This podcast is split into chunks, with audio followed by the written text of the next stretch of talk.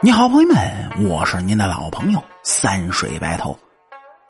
今天这期故事呢，咱们要来讲一下，说是这清朝的女子都留着什么样的发型呢？其实说出来，您各位可能不相信，咱们看到的与那清宫剧是完全的相反。它真实的造型呢，其实是这样的。说是这些年的古装剧中呢。啊，尤其是清朝的宫廷剧，可谓是大火了一把。相对于这充满幻想的仙侠剧，清朝宫廷剧是更能接近现实的历史，将这过去清朝生活习惯和人物的服饰是完整的展现出来。但是呢，咱们可能会产生疑问：那清王朝的后宫娘娘们顶着巨大的头发。上面是插满了鲜花和金钗，他们不沉不累吗？当然，这影视剧当中有一些想象和加工。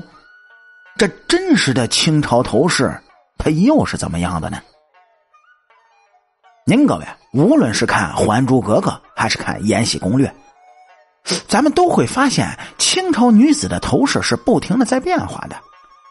但是最深入人心是这样的形象：这清宫里面，哎，这后宫娘娘们头顶着巨大的旗头，两边呢还有流苏垂落至耳前，打扮的珠光宝气。身份尊贵的皇后娘娘头戴着点翠发簪，格格们呢头顶牡丹，看起来十分的富贵和优雅。此外，宫廷的女子们将整个头饰都盘了起来。在后脑就形成了独特的形状，高耸的头发立了起来，整体看下来呢，有时甚至比头还要大。说是有的制作组呢，为了方便，就将头饰做成了帽子，随着人物的奔跑，帽子是东倒西歪，看起来滑稽可笑。其实呢，根据历史学家的研究，这不是帽子，而是盘起来的头发。上面插满了厚重的装饰品，是用来保持女子的礼仪的。您各位想想看，头顶时刻顶着这样重的发饰，必然是如履薄冰。这每一颦一笑、一步一态，都要保持着优雅端庄和贵气。但是，真正的事实，它是如此吗？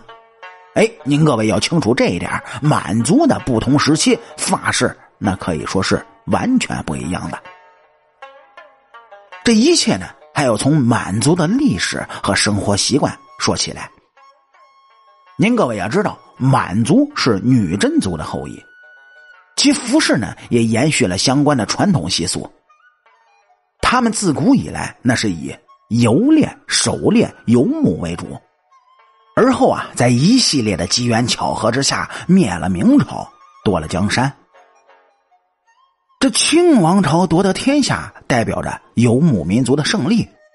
而您各位也知道，这满族它是马背上的民族，所以女子的性格定然不会如此的端庄，也是相当的彪悍豪放。